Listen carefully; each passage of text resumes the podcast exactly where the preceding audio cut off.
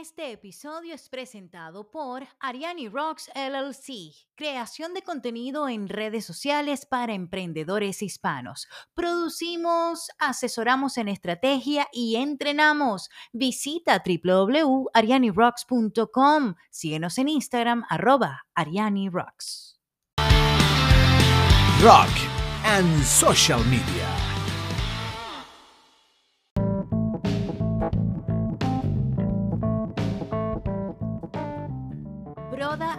Del entorno digital, emprendedor, emprendedora, dueño, dueña de tu pequeño negocio, queriendo rock and rollear en las redes sociales y darle un uso efectivo, profesional, auténtico y triunfador eh, a tu presencia en las redes sociales, pues te doy la bienvenida a un nuevo episodio de Rock and Social Media. Estas son dosis de marketing de contenido a ritmo de rock and roll.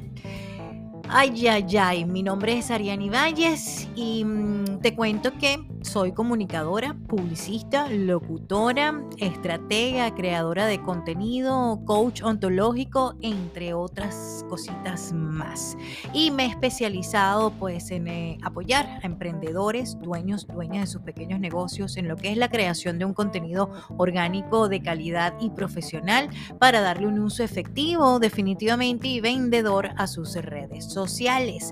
En este camino he aprendido muchísimas, muchísimas cosas y desde mi empresa Ariani Rocks LLC pues atendemos a este grupo, a esta comunidad de emprendedores hispanos, los atendemos de tres maneras, bien sea eh, creando contenido para ellos específicas, cosas muy específicas, brindándoles la asesoría o entrenándoles a través de mi programa Premium, por ejemplo, Comunicación Poderosa para Vender en redes sociales. Hoy tenemos un programa, un episodio, sí, con lo de programa, es que esto, este contenido de hoy que, que, ustedes van a escuchar, pues me transporta a mis tiempos de radio atrás en Venezuela. Quiero prepararte para lo que vas a escuchar a continuación, porque en este episodio con este invitado no salimos de la norma. No voy a tomar tiempo ahorita para hablarte de su carrera, eh, porque eso, eso lo vas a escuchar en entrevista. Sí, a continuación, en unos minutos vas a, a escuchar cómo llegó a hacer cada una de las cosas que está haciendo. Pero sí me voy a tomar el tiempo para advertirte que lo que vas a escuchar es una conversación entre amigos slash colegas que tenían mucho tiempo sin conversar. Así que bueno, saldrán algunas altisonancias y muchas carcajadas mías. Y como yo me río hacia adentro, es decir, en muted, en mute, como dicen mis amigos, pues notarás algunos silencios también. Quiero avisarte que mi invitado se ha conectado desde Venezuela donde los servicios son terribles, esto no es un secreto, incluyendo el Internet, por eso notarás fallas de conexión y delays en la conversación. Te informo también que mi invitado padece de déficit de atención y me parece que yo también. Por lo tanto, notarás dispersión y saltos de temas en esta conversación. Habrá un momento en el que dirás, bueno, ¿de qué estamos hablando aquí? Pero tú sigue, tú sigue, tú sigue, que todo es valioso lo que se comparte aquí. Te cuento además que este señor es una enciclopedia andante del rock and roll y que al final del episodio le dedicamos tiempo al rock, así que si eres fan, estoy segura que te encantará. Y si no, pues habrás de aprender un montón también. Quédate, quédate hasta el final. Y aunque no quiero caer en detalles personales, ya sabes que yo en mi vida he vivido muchas vidas. Y en una de ellas, este señor que, que, bueno, que admiro y que aprecio muchísimo en lo personal y profesional, pues me ayudó y me apoyó un tanto más. Aprendí muchísimo eh, siendo su colega y compartiendo micrófonos en la extinta, bueno, no es extinta, todavía está funcionando WOW 881. Sin más preámbulos, entonces les dejo con una entrevista poco convencional que se sale del esquema que veníamos manejando aquí en Rock and Social Media con el gran César arriba. Adelante.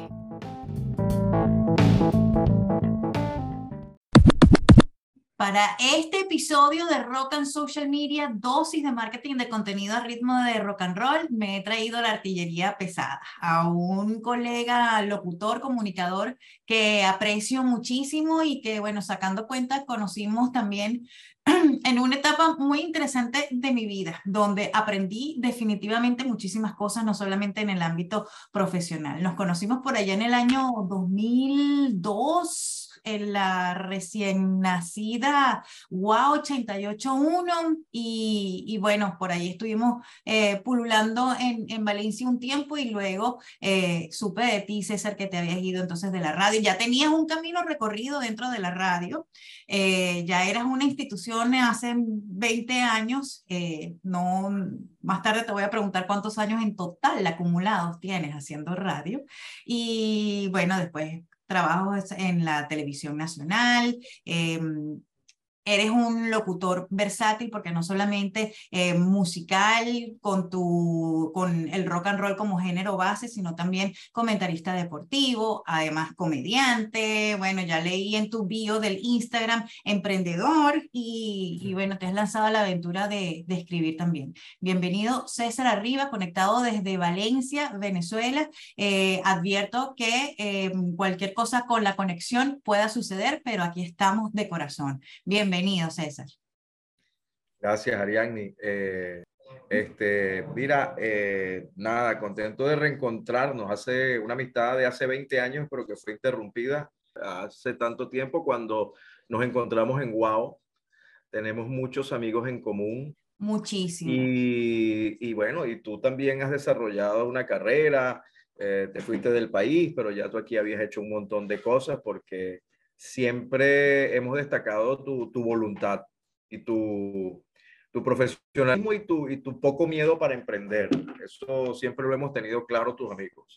Gracias, César. Gracias por traerlo a la mente. Sí, yo, yo prefiero decir la, la embarré a, a decir, oye, quedé con las ganas de hacer esto. Oye, César. Tú, tú, sabes que en esto, sabes que más allá del talento, más allá del talento, la actitud es importante y a ti, a ti te sobra. Amén, amén. Y a ti también has tenido la, la, oportunidad, el coraje y la valentía también de caminar por senderos muy distintos. Eh, como te dije cuando sí. te conocí, ya tú eres una institución en radio, una, una, vamos a decir, una autoridad dentro del mundo del rock and roll, por un programa muy famoso que habías tenido y seguías entonces apegado a lo que era el rock and roll. Eh, me quedo sorprendida cuando te escucho como, comentaro, como comentarista deportivo, estabas trabajando en los Tigres de Aragua, en el circuito con los Tigres de Aragua en ese entonces, y wow, digo yo, qué hombre tan, tan versátil, o sea, sabe mucho, sabe mucho y, y lo que hace, lo hace bien. Y luego te veo haciendo comedia, que aún es más sorprendente porque quien te conoce a primera instancia dice, este es un tipo serio, este no anda con guachafita.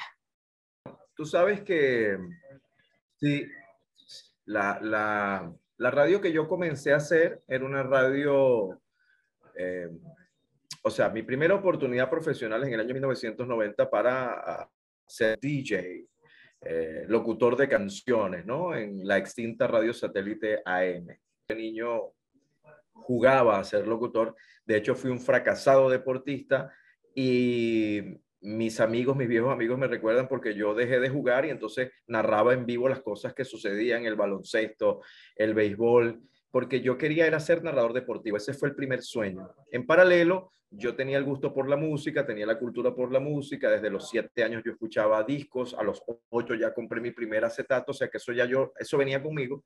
Y se presenta la oportunidad y digo, bueno, también puedo hacer esto y lo voy a hacer eh, para, ir, para ir metiéndome en los medios y luego buscar el sueño del narrador deportivo. Pero una vez que hago lo musical, me enamoro perdidamente de eso y postergo un momento el proyecto deportivo porque la estaba pasando muy bien, había encontrado un hogar en Radio Satélite con toda esa gente maravillosa, ese equipo liderado por Samuel y Algo Futrille, y lo del deporte se dio, lo del deporte llegó, eh, llegó rápidamente y también pude incursionar en el tema de la, de la narración deportiva.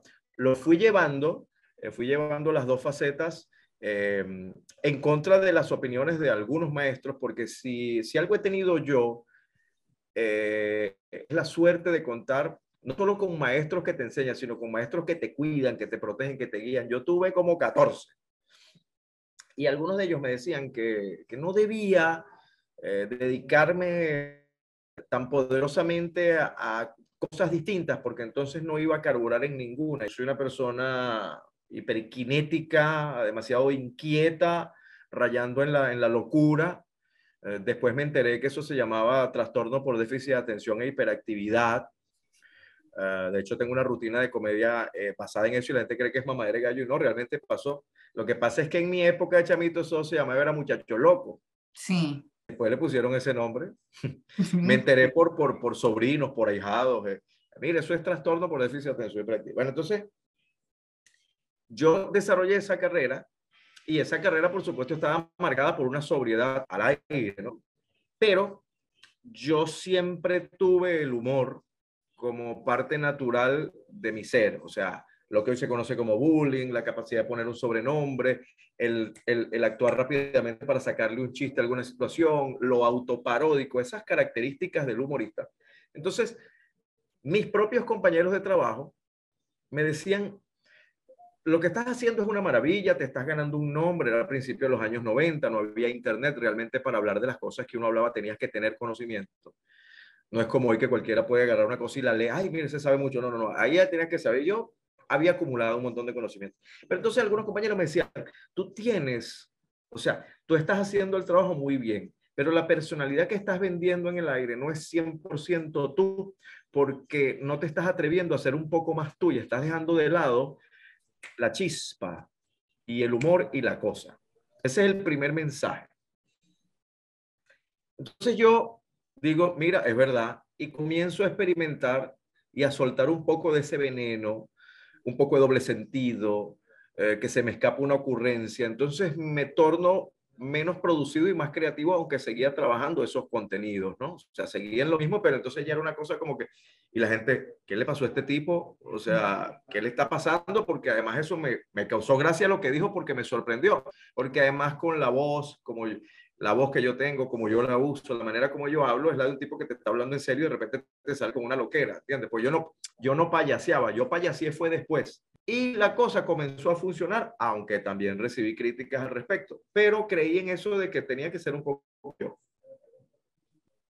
Eso es muy distinto a, a crear contenidos humorísticos, que eso viene después y viene de la mano de Falco Antonio con quien yo tenía una, eh, con quien tenía una excelente relación, éramos amigos de pasillo, amigos de la radio, y él me decía, tú incluso para tú incluso hacer cosas con las que hacemos nosotros, que son sketch, eh, voces, escribir chistes, o sea, no, no es la ocurrencia, sino ya oficializar eh, la producción de contenidos humorísticos. Y es ahí cuando me asocio con él y, aprendo a escribir ya guiones, a producir humor, que es otra cosa totalmente diferente. ¿Entiendes? Pasé de ser un tipo, bueno, pertinente, medio loco, a ser un tipo que, mira, y como todas las cosas que me pasan en la vida, me encantó, me enamoré de eso y entonces no lo pude dejar. Entonces ya íbamos a ir por deporte, música y humor peor todavía, o sea, haciéndole menos caso a los maestros, o sea, poniéndome más viejo y encargándome más cosas y quemándome el cerebro. Bueno, total que pude sobrevivir a todo eso. Eh, en paralelo estaba escribiendo cosas, no, no, o sea, tengo muchos relatos de humor. Yo ahorita te puedo sacar un libro de humor de 200 páginas porque tengo el material, pero también me gustaba lo de los relatos, eh, los cuentos, porque en esos cuentos uno puede verter también un poco de su personalidad, porque aunque la gente que me conoce cree que yo soy una persona muy extrovertida, en realidad yo soy una persona que se reserva muchas cosas o se reservaba muchas cosas. Eh, yo tenía un lado misterioso o tengo un lado misterioso que eh, puedo decir que le hizo daño a algunas personas, me hizo daño a mí. Y los relatos fueron como un escapismo como una manera de, drenar un poco eso y ayudarme a soltarme un poco más en las cosas de las que no quería hablar, las cosas que no quería enfrentar, hablando de ya de mi personalidad, de mis sentimientos, de mis carencias. Y esos cuentos estaban ahí, pero esos cuentos estaban escondidos porque yo no me atrevía a mostrárselos a nadie porque yo decía, no, esto es una, esto cosa amateur. O sea, esto es una cosa para mí porque yo, yo como leo mucho, entonces voy a escribir una cosa. Hasta que un día me atrevo y se las, se las atento a una amiga, pero que era una amiga que trabajaba haciendo correcciones de tesis, de, de cosas realmente fuertes. Y ella es la que me dice, mira, esto, esto está bueno. O sea, esto hay que pulirlo, esto hay que quitarle un poco de monte, pero esto está bueno. Cuando me dice así, me atrevo, entonces empiezo a agarrar esos cuentos y enviárselo a mis amigos por WhatsApp. Mira, lee esto ahí. Lee esto ahí. A Samuel le empecé a mandar. Yo me le cuento Yo no me asustado, no dormía, esperando el feedback. Y el feedback, porque además eran tipos, sí, no, y además que eran personas, o sea, Samuel, o sea, ¿qué te va a decir Samuel? Samuel te va a decir la verdad, lo que él siente, lo que él le...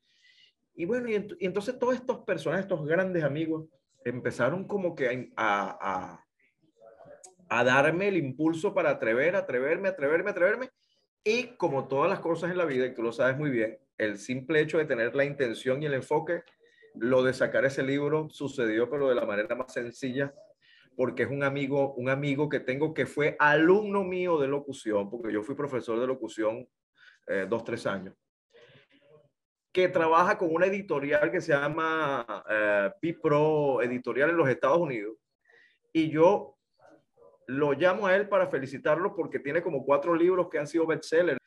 A los tres días estábamos hablando para ver cómo hacíamos para publicar ese libro con Amazon. Entonces, esa es la historia más o menos de, de esa es, la respuesta para tu pregunta de cómo, cómo, terminó siendo todo este poco de locuras. Y sí, la versatilidad me ha caracterizado, pero más que versatilidad es sencillamente el, enfoque, porque es lo que yo decía en una entrevista anterior, que una de las palabras que más me gusta en la vida es la palabra trabajo, trabajar, pero siempre y cuando sea vocacional porque cuando no es vocacional, para mí eso no puede existir. Entonces, yo, yo, yo siento que yo he pasado 32 años, que es lo que tengo profesionalmente en esto. Está llamando la señora, mira, la señora de la, la señora del, del gas, está llamando, atiendan ahí.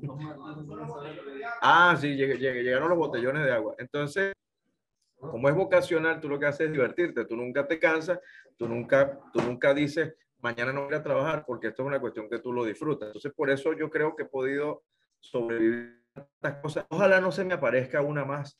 Por Dios, y lo que estaba, lo que estaba mm, mirando, César, es que tú dices, bueno, yo soy versátil, pero a diferencia de, de mm, las formas en las que se hacen actualmente las cosas que, digamos, no son muy profundas, porque hay una eh, sobredosis de información masiva donde estamos constantemente bombardeados por todos los medios, ahora las redes sociales. Eh, sin embargo, ok, tú haces varias cosas, pero en cada una de esas cosas, o sea, te metes profundo, para lo hondo, para lo hondo, o sea, eh, desarrollas allí una serie de, de habilidades, por supuesto, y, y, recoges un material que es, es de calidad. Porque entonces viene la etapa humorística de los contenidos humorísticos para la televisión y para redes, porque también hacía cosas para redes. Pero había una asignatura pendiente y esa asignatura la estoy realmente haciendo desde hace muy poco tiempo, que es stand-up comedy, o sea, comedia en vivo. Porque es un gran reto para mí.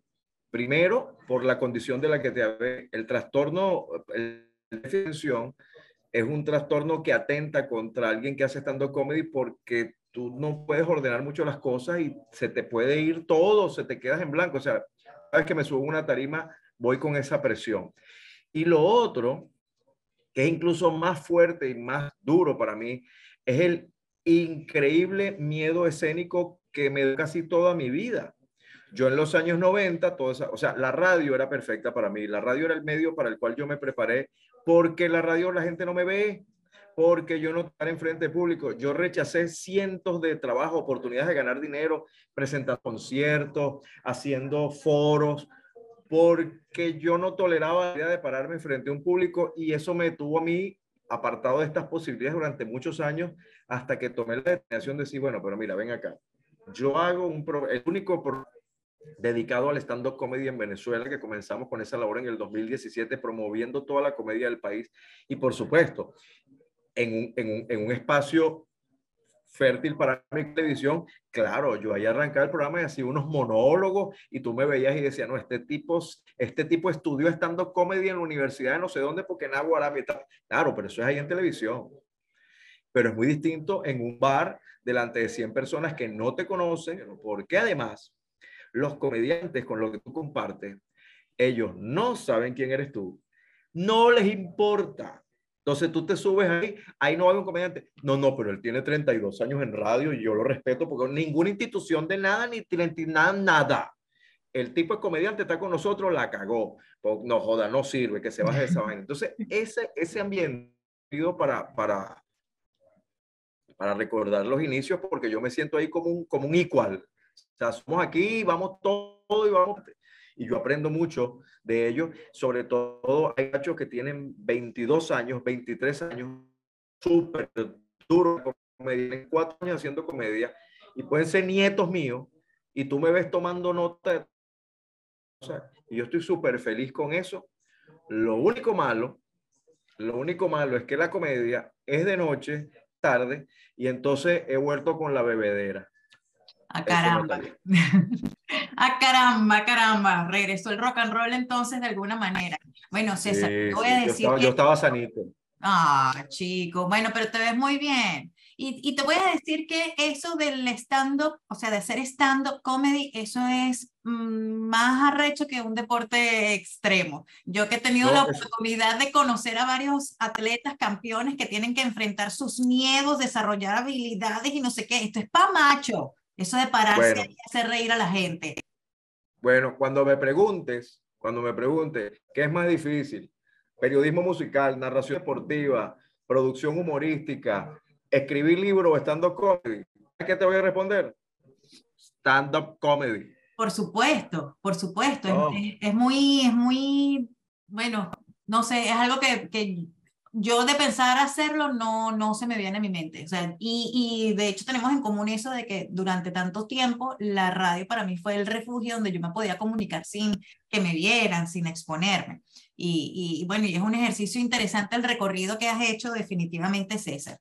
Hoy nos reúnen las redes sociales tú tienes un amplio bagaje trabajando en medios de comunicación tradicionales y has tenido la oportunidad de desarrollar contenido entonces, ahora se le llama así, contenido para las redes sociales. ¿Qué tal el, el approaching de, del medio tradicional? Entonces, ¿cómo lo has conjugado con esto de las redes sociales?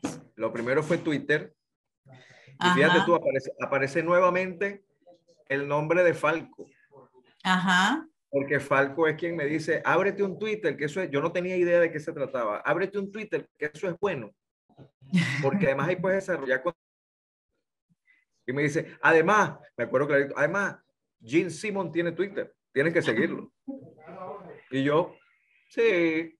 Entonces al principio no entendía muy bien, pero el Twitter me sirvió para explotar la creatividad, porque entonces en vez de, la gente tenía la expectativa de que yo iba a hacer un Twitter deportivo y realmente lo que hice fue un Twitter humorístico porque estaba, estaba en plena efervescencia de los contenidos. Entonces el Twitter para probar cosas, incluso para mejorar mi, mi, redacción que era bastante pobre para ese momento.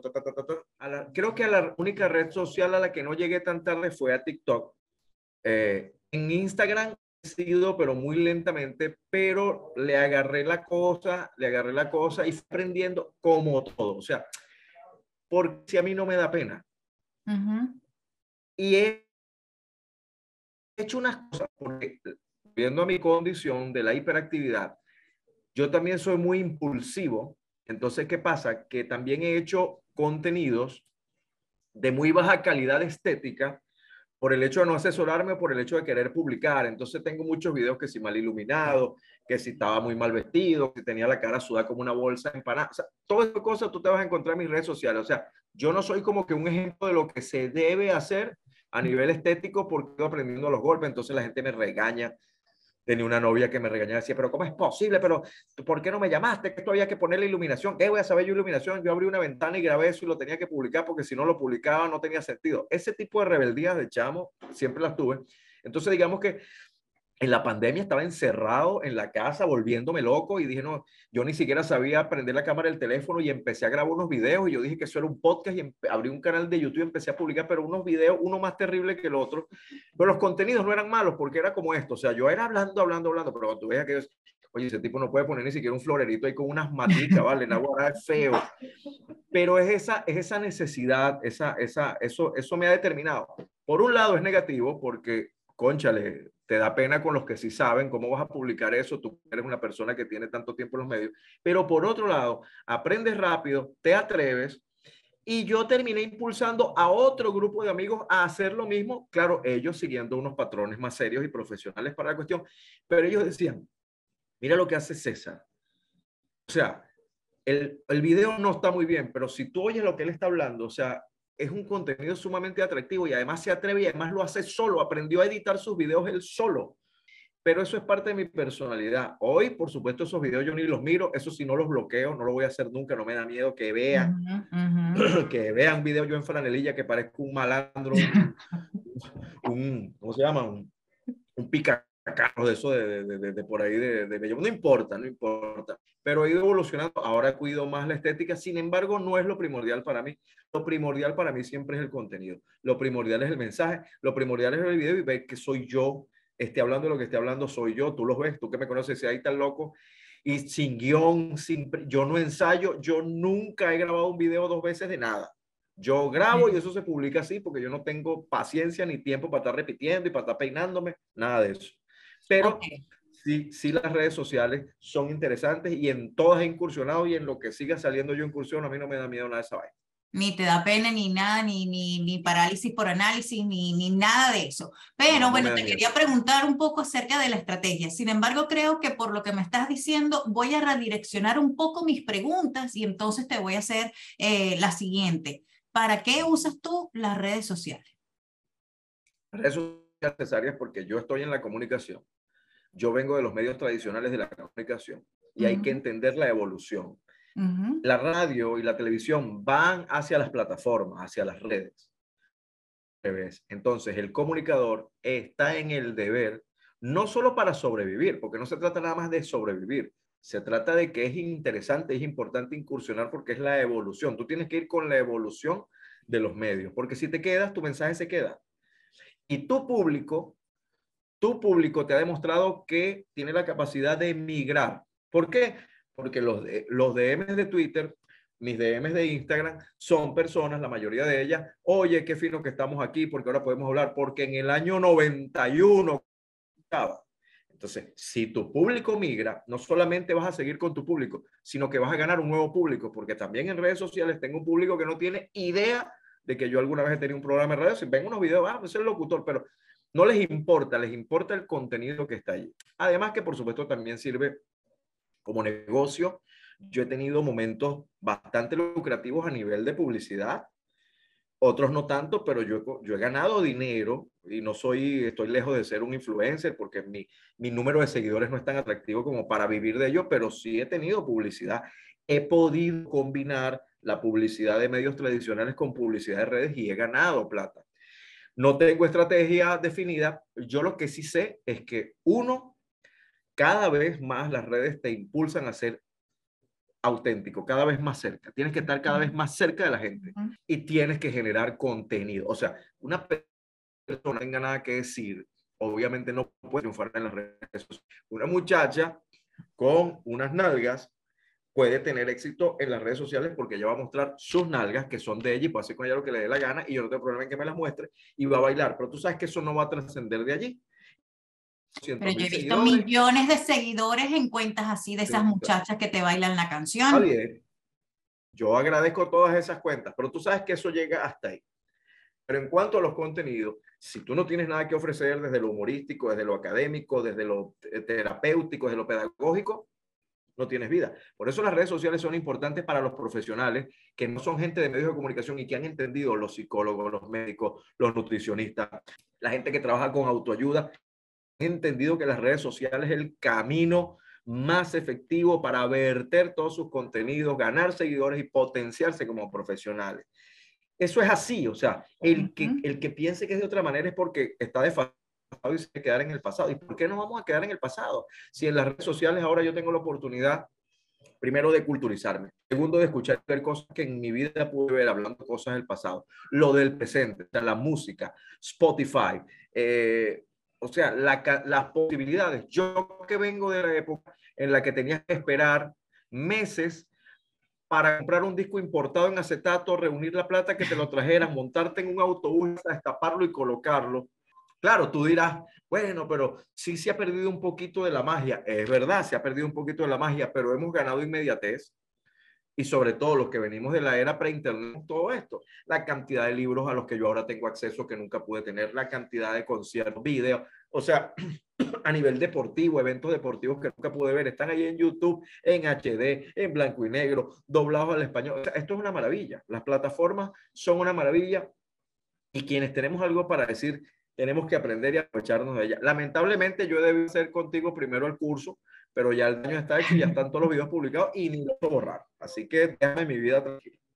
No vale, esta es la autenticidad y la magia de, la, de las redes sociales. Pero sí te voy a preguntar de algo, de un fenómeno que por lo menos a mí me ocurrió muchísimo, que es que nosotros tenemos nuestra escuela de radio, televisión, medios tradicionales, donde hay ciertas fórmulas que uno se aprende y aplica. Sin embargo, entras a las redes sociales donde la aproximación es completamente distinta, donde la gente con eso de las fórmulas y de véndeme, véndeme o dame anuncio, anuncio, anuncio, anuncio, o sea, no comulgan tanto, sino que lo que quieren es precisamente, o sea, ¿de qué vas tú? ¿Cuál es tu propuesta? ¿Qué es lo que tú tienes que, que decir y compartir? Entonces yo me di muchos trancazos al principio, César, queriendo aplicar las fórmulas de medios tradicionales al entorno de las redes sociales.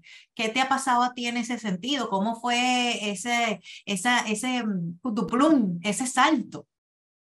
Bueno, más allá de que, de que no, no hice un curso intensivo ni me asesoré con especialistas, yo sí escuchaba cosas como, por ejemplo, eh, la cantidad de publicaciones recomendables por red, eh, los horarios apropiados, la duración de los contenidos, ¿cómo se dice? La, alternar el tipo de contenidos en eh, cortos. Lo, bueno, el mismo Instagram le puso etiquetas a todo, historia, reel, todo tenía una característica que sí, lo que es horizontal, lo que, toda esa cantidad de cosas, por supuesto, que uno metido en las propias redes las, las iba aprendiendo. Y bueno, y hay gente que ha desarrollado unas, o sea, una, unas teorías porque ellos son, son, son libros de teorías de marketing digital que tú te quedas loco y no, no terminas de aprender. Pero también, como en todo, así tú lo teorices, así tú, así aparezcan los gurúes de la cosa, siempre hay fenómenos aislados, fenómenos locos. Por ejemplo, la manera como se viraliza un video en TikTok.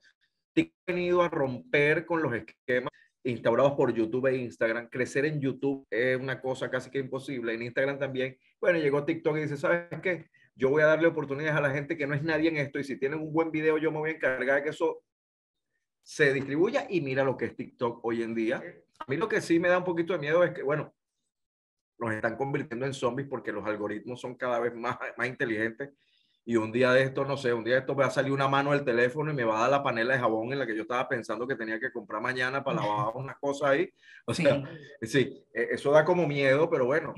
Te hace el delivery. Eso está en las profecías.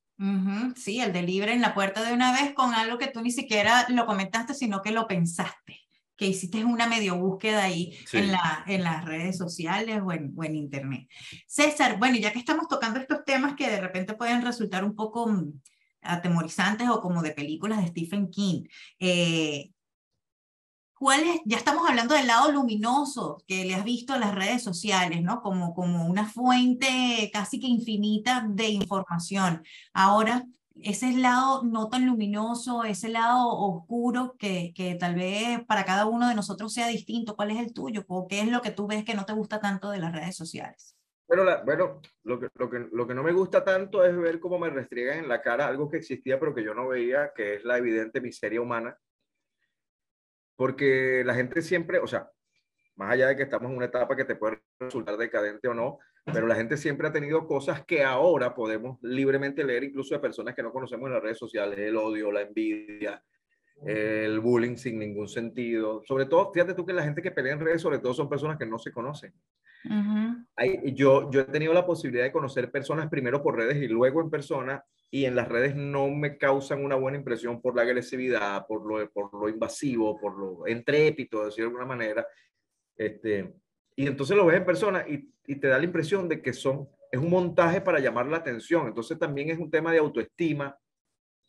Esa cosa que, que sucedió hace pocos años cuando, cuando la gente comenzó a competir por la cantidad de seguidores, llegamos a un punto, llegamos a un punto, yo, yo llegué a estar en reuniones eh, para discutir una contratación para hacer algo yo o, publicitario y una persona mirándome los ojos preguntándome, ¿y cuántos seguidores tienes tú en tal red? O sea, ya eso pasa a formar parte de una posible negociación. ¿Le importas o no en función de tus seguidores?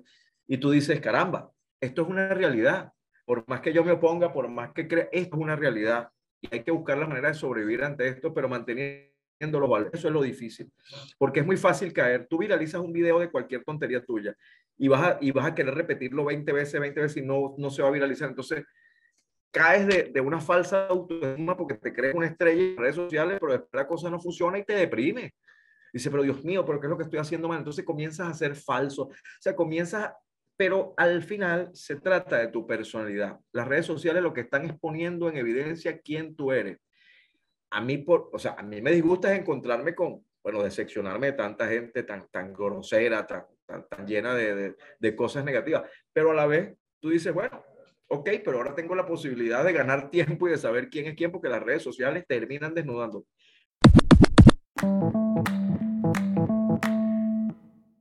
Porque, porque, porque estamos claros, y eso está demostrado a nivel de medicina psicológica, psiquiátrica, que de tanto leer cosas negativas, de tanta contaminación, así tú no lo quieras, tienes que estar permanentemente limpiando tu timeline, porque esas cosas afectan. Si tú llenas el cerebro de basura, eso te afecta, eso te afecta. Y es peligroso, sobre todo con los chamos. Nosotros ya estamos grandes, pero el tema de las redes sociales con los chamos es todo un tema porque por un lado, entonces, si tú asomas la posibilidad de una regulación, hay que, pero ¿cómo vas a regular si se trata de la comunicación, de la globalización? Bueno, pero es que también, ¿cómo hacemos? Porque hay unos contenidos en redes sociales para los cuales los chamos no están preparados. Sí. Y se normaliza, que es lo que preocupa, ¿no? Que lo que los chamos ven en redes sociales lo, lo, entienden como algo que está bien, que, que, está normalizado y que debe ser parte, pues, de, de la vida misma. Y eso, eso a, mí me preocupa un poco. Y tú acabas de tocar un tema muy interesante, que es una relación que yo he estado mirando mucho, ¿no? Redes sociales y con este tema de la salud mental. Has mencionado en varias ocasiones tu, tu déficit de, de atención, que de alguna forma, César, ahorita todos lo tenemos con este bombardeo constante, o sea, y pasa que tú, que voy a, a mí me pasa a mí con muchísima frecuencia, voy a, este, a analizar, voy a hacer benchmarking y analizar la cuenta de, de otro marketero para ver qué está haciendo. Y ahí puedo pasar dos horas entonces porque me entretuve viendo publicaciones y publicaciones y hay un reel interesante y de la gente que sigo y tal, lo otro. O también he desarrollado lo que se llama la nomofobia, que es este, esta compulsión de querer mirar el teléfono cada 10 segundos. ¿Cómo es el tema de la salud mental y, y la, el bombardeo de información? Sí, no, yo también, yo, yo he caído, o sea, yo, yo criticaba a gente por el tema de estar metida todo el día en el teléfono y esa misma persona me dijeron, mira, mírate, mira y sin darte cuenta caes. Yo no, a mí la red social que más me gusta es TikTok. Porque el algoritmo es demasiado inteligente y, TikTok me manda exclusivamente lo que yo quiero ver, que es muchas cosas las que quiero ver, pero yo entro poco. Yo de hecho a veces publico contenido en TikTok y cierro eso porque me quedo pero súper pegado, es demasiado adictivo. Y la otra es Twitter. A mí la red social que menos me gusta es Instagram. Eh, yo, tengo una, yo tengo una rutina humorística que dice que es la, evaluación de las redes sociales hoy en día. Entonces, Twitter, bueno, Twitter es como un grupo de WhatsApp de un condominio. Es para entrarse a coñazo todo el mundo y para pelear por cualquier motivo. El Instagram es para mentir. Hola, aquí estoy. Mira, estoy, esta es la Torre Eiffel. Aquí, este es un sueño hecho realidad. Sí, pero no dices que es tu primer día libre luego de seis meses limpiando platos y escoñetándote allá en Francia. Ese es para mentir. Eh, TikTok es la red social para las muchachas que todavía no se atreven a OnlyFans. Entonces ya están haciendo TikTok. Y Facebook, Y Facebook quedó para ver memes y bueno, y para ver cómo está la familia nosotros en Maturín, que tanto es coñetado y viejito, porque nosotros no vamos a ir a Maturín, pues son muy lejos. Para eso quedó Facebook.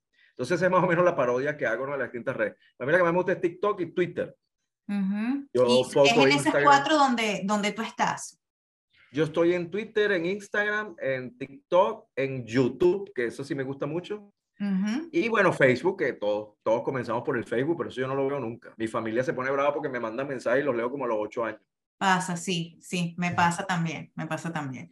Oye, César, ¿y qué te gusta a ti ahora, este, ya saliendo del rol de comunicador y entonces, bueno, consumidor, ya saliendo de, de la creación de contenido, consumir contenido. ¿Qué te gusta a ti? Mirar, ¿a quién sigues? ¿Sigues a tu, a tu celebrity, a tu, a Gene Simmons, lo sigues? O sea, ¿qué? qué?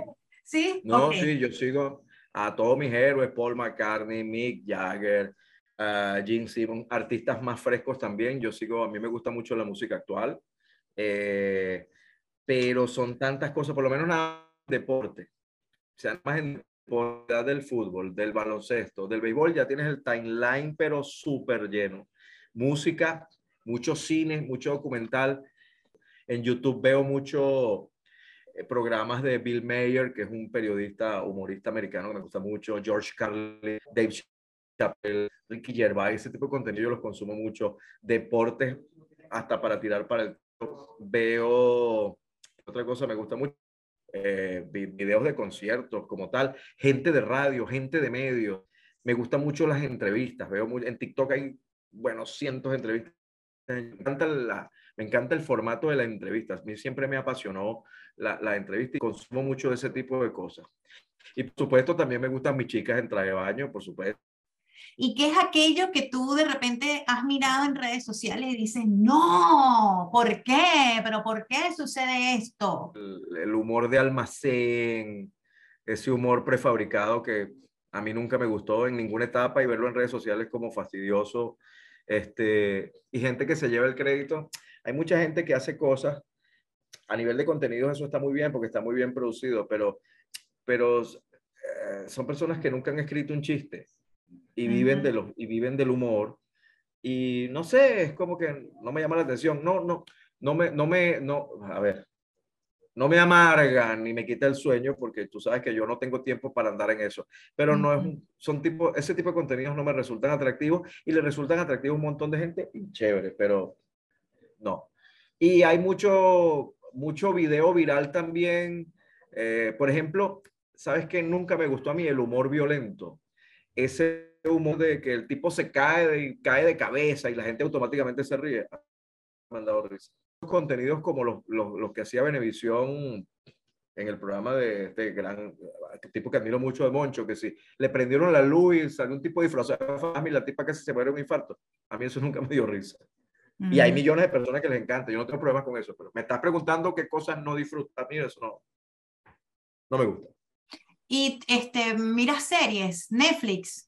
¿Cómo no? ¿Con qué estás pegado ahorita? Te iba a decir que ahorita estoy viendo Dahmer.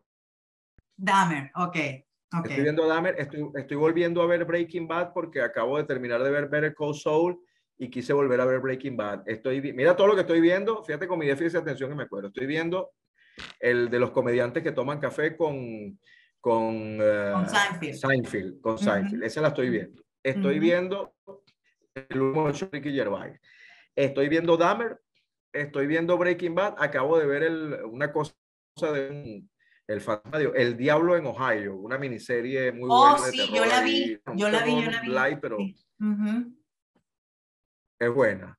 Pero bueno, mira, vi eh, Mindhunter, eh, Peaky Blinders, todas esas series espectaculares las he visto. La única que yo no he visto ni que he visto un capítulo es esta del, eh, ¿cómo se llama? De los dragones. House of the Dragon. Ajá. Porque yo soy Netflix. Yo soy, Netflix, así, Patrio Muerte Netflix. Ajá. Afterlife, la serie de Más allá de la mujer con Ricky Gervais también. Eh, Breaking Bad, lo que te dije. Vi una película que se llama Su último deseo, más o menos. El diario en Ohio. Dahmer. Ah, la de No necesitan presentación con David Letterman, también lo estoy viendo, el ciclo de las entrevistas. Pero voy, o sea, comencé por la última temporada y voy hacia atrás. Pero no, yo soy enfermo. Esta es otra cosa que es como el TikTok. Si tengo que trabajar, no puedo abrir Netflix. Sí. Sí. Y yo nunca, nunca, nunca fui de ver series. O sea, antes de la aparición de Netflix en mi vida fueron muy pocas las series. Yo, yo era de película. Me siento en una película y se acabó. Bueno, pero desde que apareció esta cosa, no, indetenible. No puedo con, no puedo con esa gente. Y por Sí. eso no quiero más plataformas. Si me empiezo a meter que si no sé qué cosa Prime y el otro, imagínate, tú tengo que dejar de trabajar. Pues sí, sí pasa. Hay que autorregularse, como dice, como dice una terapeuta amiga mía con la que estuve también hablando de las redes sociales. Y ya que tienes allí el teléfono en la mano, que ábreme ahí el Spotify y vamos a ver qué es lo primero que salta de tu Spotify. No, el Spotify lo, lo tengo en el otro teléfono, pero ya lo voy a mandar a traer. Tráeme el bolso ahí. Porque tengo un teléfono especial para esas cosas. Este es el, este es el donde está el, el WhatsApp y la cosa, pero el Spotify lo tengo el otro. Ah. Ya voy para allá. Te voy a decir que te veo joven, César Arriba. Estoy joven. Sí, sí, sí, sí, qué, ma- qué maravilla. ¿Qué, ¿Cuál es la, tu clave para lograr eso? Bueno, eh, dejar de hacer stand-up comedy porque me voy a deteriorar si sigo bebiendo tanto. Hacer ejercicio, comer bien. Ah, no, ya, ya, ya. Ya. Pornografía no estás interesada en ver qué visito, ¿no? No, en, no, no, no para este espacio, tal vez en otras conversaciones, pero ahorita no. Ajá, mira. Mira las cosas que tengo aquí. Blind Melon. Ajá, Blind Melon. ajá, ok. Blind Melon. CC Top. Los Enanitos Verdes, porque recientemente murió el líder de la banda e hicimos sí. un programa especial aquí, entonces me bajé, yo, yo, yo me conozco la discografía, siempre fui muy fan de los Enanitos Verdes, pero tenía que como que estar. Slayer. Patient Number 9, que es el nuevo disco de Ozzy Osbourne, lo estoy escuchando, está muy bueno, te lo recomiendo. Yo no Gracias. recuerdo yo no recuerdo si a ti te gusta mucho el rock, creo que sí. Sí, Ajá, tengo aquí David Lee Roth, que estuvo de cumpleaños ayer, ayer estaba escuchando. Tengo una recopilación de Nirvana, Guns N' Roses, Rolling Stones. Pero también el- hace poco, o sea, si me hubieras entrevistado hace 15 días, lo que te iba a mencionar, porque estaba escuchando que si Héctor Labor, Rubén Blade, Mal Rivera, estaba súper, súper latino, clásico, pero ahorita otra vez estoy con el, con el rock and roll. Ese es mi Spotify hoy. fantástico. Y esto me da pie al ejercicio, al jueguito este que yo te había mencionado que quiero hacer contigo para cerrar esta, esta entrevista eh, en, en Rock and Social Media. Eh, como yo sé que tú eres una enciclopedia del rock and roll, me va a divertir y yo sé que a mucha de nuestra audiencia en la que estarán pues amigos en comunes, te voy a mencionar artistas o bandas de rock and roll. Y tú me vas a decir la primera palabra que se te venga a la mente. O sea, con lo que, con tu, con tu déficit de atención, lo primero que llegue allí. Esto va a estar bueno, esto va a estar bueno. Y empiezo entonces. Guns N' Roses, Eh, energía. Metallica, El, es una sola palabra. Dime dos, pues, si te cuesta mucho. Yo, el máximo poder. Ok. Sepultura, Eh, distinto. Rolling Stones, The greatest. Kiss, ¿Cómo? Kiss, Geniales. ACDC, Eh, personalidad. Def Leppard, Eh, calidad. Queen, Empatado con Rolling Stone, The Greatest. Ok, ok. Korn, Eh, eh, ¿Cómo se dice rompedores en inglés? Um, Eh, Breaker. break, breakthrough. o ¿cómo es? Ok, O sea, ok, The Breakthrough, sí. Sí, ellos en su momento fueron, fueron, rompieron con mucho y yo lo- los quise bastante. Foo Fighters, Eh, Foo Fighters es eh, consistencia. Lenny Kravitz. Versatilidad.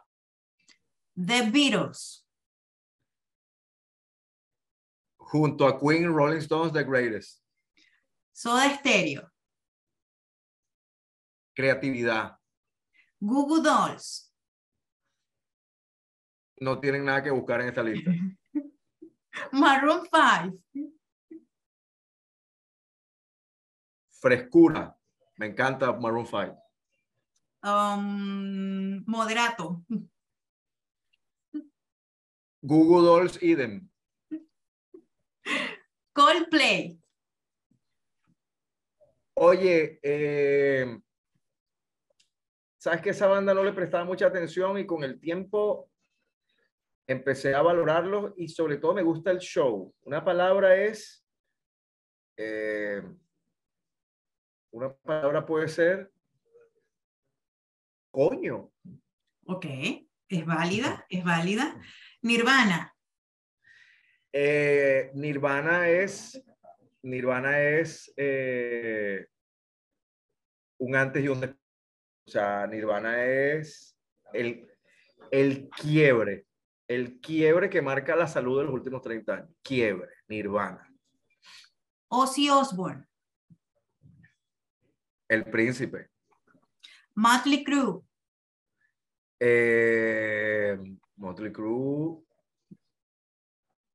Motley Crue es.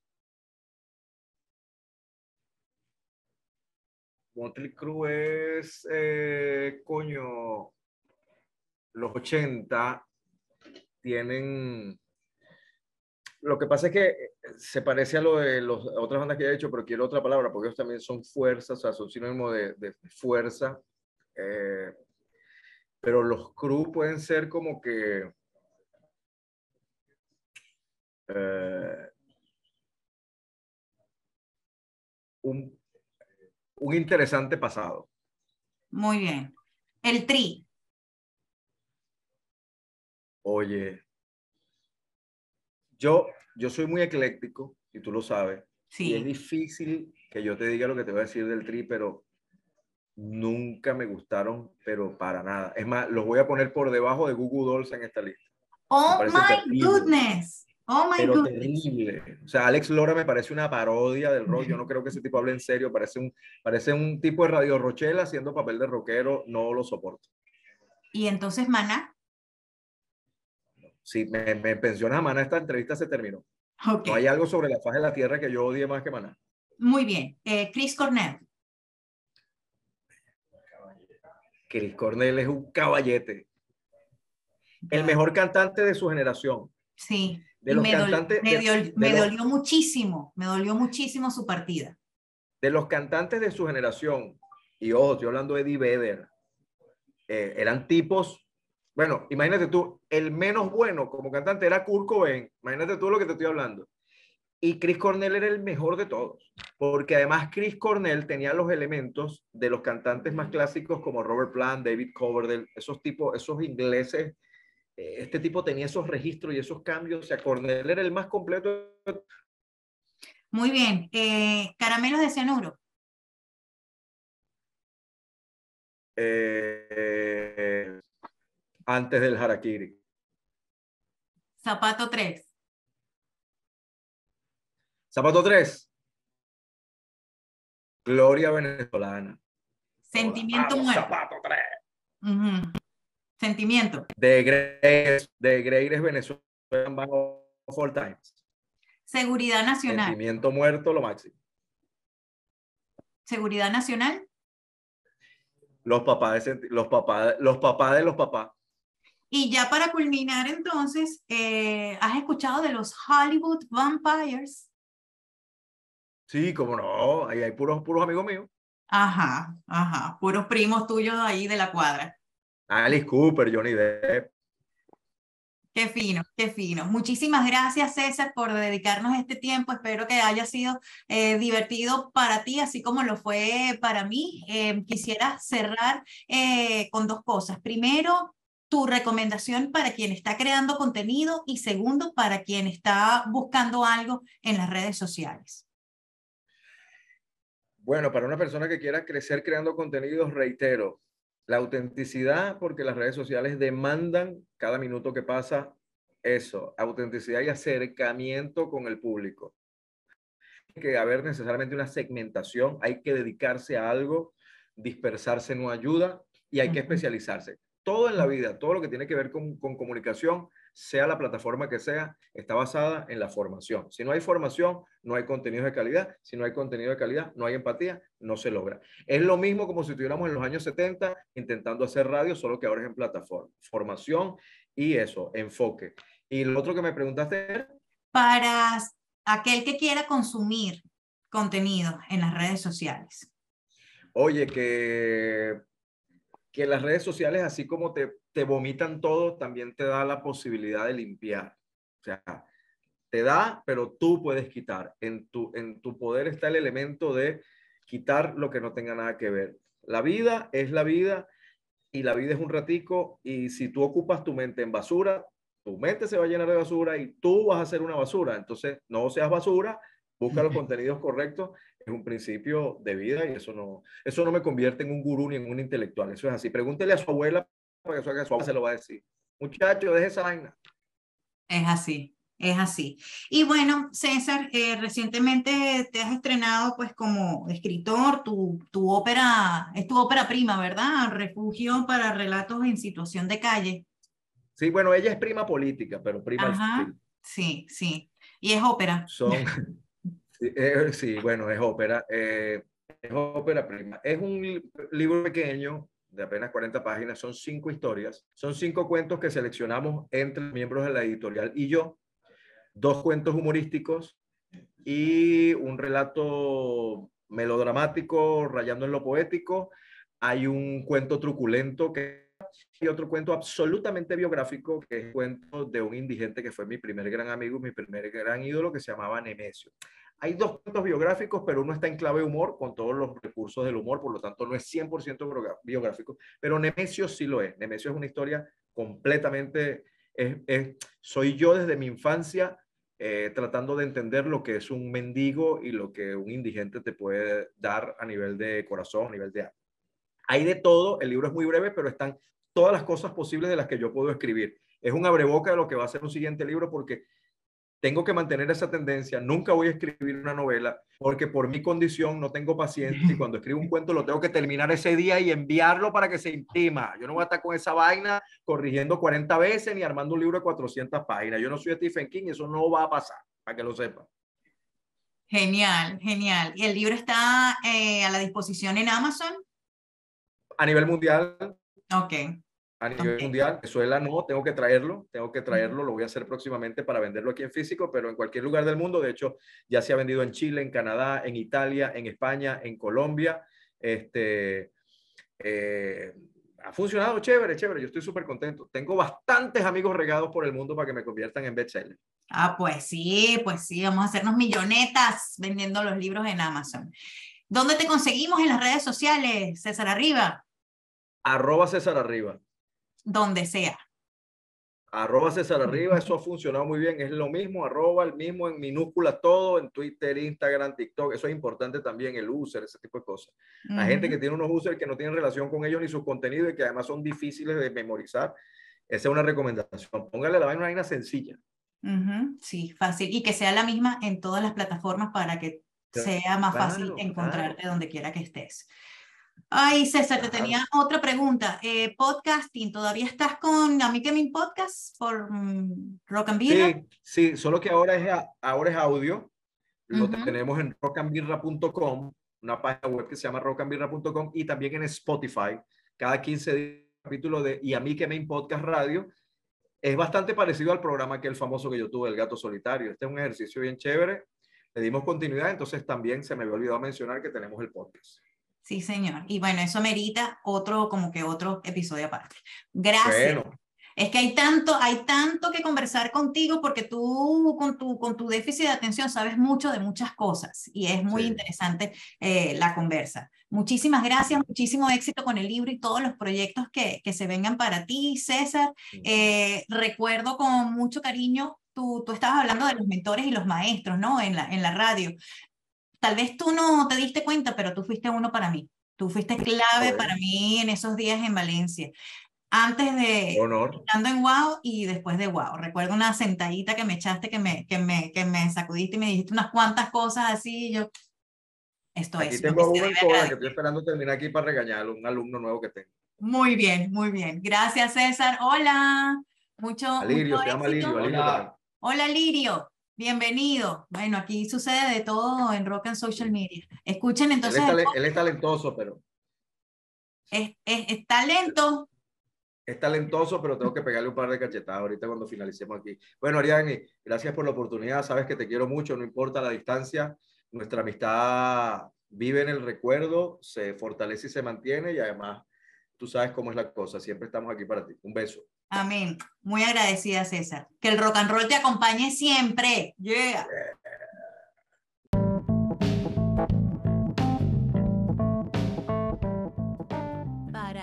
Abusar de nuestro tiempo, el bonus de hoy es simplemente una recapitulación sustanciosa de esta dispersa conversación sobre lo aprendido con César Arriba de redes sociales. Número uno, especialízate en algo y comparte sobre ese tema en específico. Punto número dos, busca un nombre de usuario que puedas tener en todas las plataformas. Y esto es algo que yo les recomiendo también a mis alumnos y a mis clientes. Eso de, de tener un nombre de usuario en el Instagram, otro nombre de usuario con muchos numeritos y cositas en el, en el TikTok, luego otro nombre de usuario en el Facebook y su nombre personal en el LinkedIn sin crear una página de negocios, pues dificulta mucho el trabajo eh, de en redes sociales, sobre todo cuando estamos interesados de que esos prospectos de clientes que puedan estar pululando a nuestro alrededor vayan a seguirnos. Entonces hay que facilitarles el trabajo buscando un solo nombre y que con ese solo nombre nos encuentren en todas las redes sociales. Te recomiendo yo por mi experiencia que eh, primero que no esté tomado el nombre de usuario que quieres en Instagram, que es como la red más... mm, donde se hace más difícil conseguir el nombre eh, de usuario. Y luego entonces lo vas buscando en el resto de las plataformas donde tengas presencia de marca. Pero es muy importante posicionarte y eso lo logras cuando tienes un solo nombre. O sea, en todas las plataformas. El siguiente punto, dale prioridad al mensaje sobre la producción. Él estaba comentando, nos contó pues su historia de que en un principio cuando empezó a hacer mmm, videos pues este, le salían muy muy feos este, porque bueno no cuidaba la iluminación el background los encuadres etcétera. Sin embargo gustaban esos contenidos por la calidad del mensaje que le estaba compartiendo. Entonces recomendación tip de oro de esta conversación que tuvimos con César Arriba es que le des prioridad a lo que tienes que decir a lo que tienes que decir. Y luego te vas preocupando entonces de eh, meterle pues power a la producción. Tip número 4, ser auténtico. Y número 5, autorregular tu tiempo como consumidor. Recuerda que, bueno, es bueno ponerse horarios de vez en cuando porque esos algoritmos, wow, son adictivos. Y bueno, ahí sin darnos cuenta podemos perder tiempo valioso de trabajo, de compartir con nuestra familia, etc. Entonces, no es que no vayas a estar en las redes sociales, es que lo hagas con conciencia y con mesura. Si te interesan todos estos temas que conversamos aquí en, en nuestros episodios, pues recuerda que también tengo otras plataformas donde puedes encontrar contenido gratuito. Me sigues en Instagram, arroba ArianiRocks, y allí vas a encontrar pues un montón de reels, videos en vivos o, videos grandes que, que, quedan colgados después de ser compartidos en vivo, donde comparto clases, inclusive tengo cápsulas eh, informativas, pequeños tutoriales también que pueden ayudarte mucho a... bueno, utilizar herramientas y agudizar, sobre todo eso es lo que yo busco con mis alumnos y clientes, agudizar el criterio con el que debes crear tu contenido y con el que debes producirlo también. Estoy... em, bueno, a punto de comenzar una nueva cohorte con mi entrenamiento premium comunicación poderosa para vender en redes sociales. Para el momento en el que se está lanzando este podcast debe quedar aproximadamente una semana para comenzar y si tú te quieres apuntar, pues háblame, me puedes hablar a través del correo electrónico info arroba. Si quieres saber más de qué va este entrenamiento antes de conversar conmigo, bienvenido a mi página web, bienvenida, arianirocks.com. Hay un apartado que dice comunicación poderosa donde vas a encontrar toda la información, el contenido programático, lo que vemos en cada módulo, el cronograma, el sistema, la metodología, los beneficios, todo lo que va a salir eh, ganando pues al tener este entrenamiento y también vas a encontrar allí testimonios de quienes ya se han graduado en las diferentes cohortes de comunicación poderosa para vender en redes sociales. Muchísimas gracias por tu preferencia. Eh, aquellas personas que me han hecho llegar de una forma o de otra que, que, les gusta el podcast, pues gracias. Eso le da calorcito a mi corazón y me impulsa entonces a seguir buscando invitados y temas interesantes para compartir con todos ustedes en torno a este fascinante mundo de la creación de contenido para redes sociales y más bonito aún cuando lo hacemos desde nuestro que nuestro emprendimiento, eso es la, visión elevada, nuestro emprendimiento viene alineado también con nuestros dones y talentos, con eso que se nos hace fácil, con eso que nos gusta hacer, que nos apasiona y que si nos ponemos a mirar ya con una visión más espiritual, es como eso que nosotros vinimos aportar a este mundo. Entonces nuestro emprendimiento, eh, aparte de ser nuestro sustento, también representa el aporte que nosotros vinimos a dar a este mundo. Por eso hay que darle mucho valor y por eso me interesa mucho conectar contigo y apoyarte para que tu mensaje venga conectado con esa intención superior de eso que nosotros vinimos a aportar y que se manifiesta a través de los servicios o de los productos que ofrecemos con nuestras marcas en nuestras empresas. Bueno, señores, como siempre me despido, que el rock and roll te acompañe. Yeah.